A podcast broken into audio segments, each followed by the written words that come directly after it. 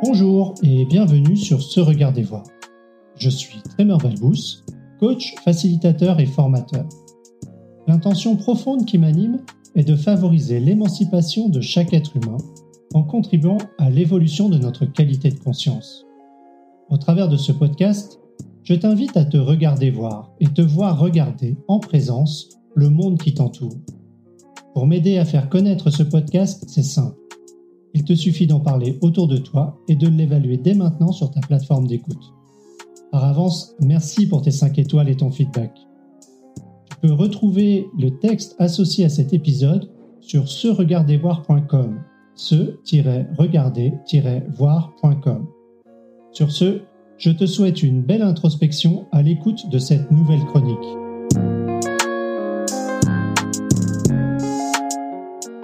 Action et réflexion, un équilibre instable.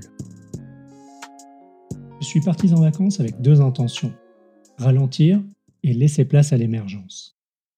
Ralentir, dans mon esprit, signifiait me poser, lire, méditer, reposer mon cerveau. Un minimum d'action et de réflexion.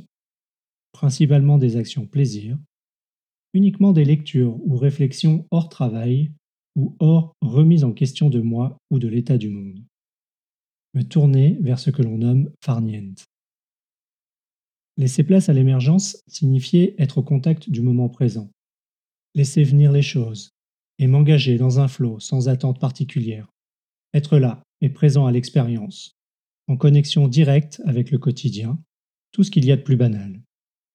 Ce n'est pas tout à fait ce qui s'est passé, ou plutôt, ce qui s'est passé n'est pas l'image que j'anticipais.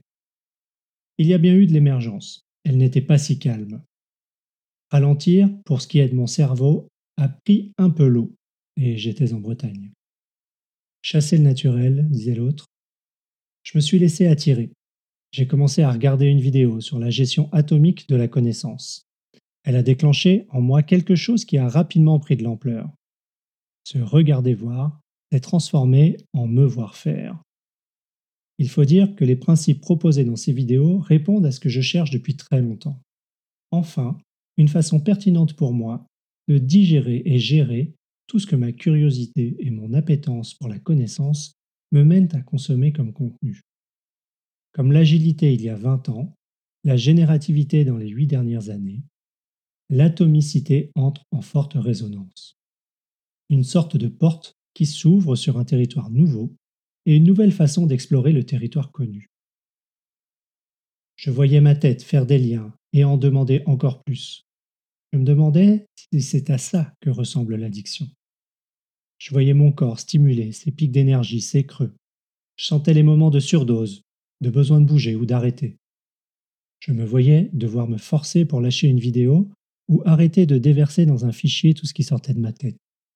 Je me voyais partir faire du sport, oublier tout ça, l'apprécier au plus haut point en contemplant mon environnement. Et dans l'instant suivant, apprécier le retour de l'agitation cognitive. En prenant du recul à certains moments, je constatais à quel point l'idéalisation fait partie de moi, à quel point elle me nourrit une idéalisation tournée vers l'envie de contribuer vraiment, sincèrement, la recherche de l'intégrité et l'envie de jouer et d'en tester les limites. Ce qui a émergé m'a conduit à suivre les connexions qui se créaient pour moi. La naissance d'un nouveau projet, consommer vidéos et articles sur le marketing et les business digitaux, découvrir de nouvelles personnes et de nouvelles façons de faire, ajuster les priorités. J'ai ressenti par moments ce combat en moi, cette envie de plonger avec naïveté dans une vie dépeinte comme simple, où le cheminement vers le succès est simplifié à en devenir simpliste et caricatural. Ça se manifeste en moi par une forme d'agitation mentale et physique. Au cours des dernières semaines, je me suis principalement orienté sur du short and fast. Un peu comme dans un tunnel d'action rapide, à court terme, parfois déconnectés les unes des autres. En ce moment, je me vois faire des choses au jour le jour, sans m'interroger sur les impacts ou la cohérence avec le reste. Exécuter beaucoup de petites tâches, remplir ma journée d'activité. Dire oui à beaucoup de choses parce que ça rentre dans l'agenda maintenant, sans en anticiper les conséquences. Il y a une certaine effervescence en moi, comme une forme d'impatience mêlée d'un besoin d'accomplissement tangible. Pour certaines personnes, c'est leur quotidien, leur normalité. Depuis longtemps, je cherche une autre voie, un chemin plus conscient et choisi. L'image qui illustre cet espace de temps est celle de l'éruption volcanique. Elle arrive sans prévenir, on ne sait pas combien de temps elle va durer. Elle transforme le paysage et à très long terme. Elle apporte une fertilité en redevenant calme pour une période. Cette suractivité dans les brefs moments de recul a généré des doutes. Je me suis questionné. Se regarder voir, activité métacognitive, est-elle compatible avec cette orientation? Quelles sont les conséquences de cette suractivité sur cette métacognition et sur ma santé? Quels sont les bénéfices?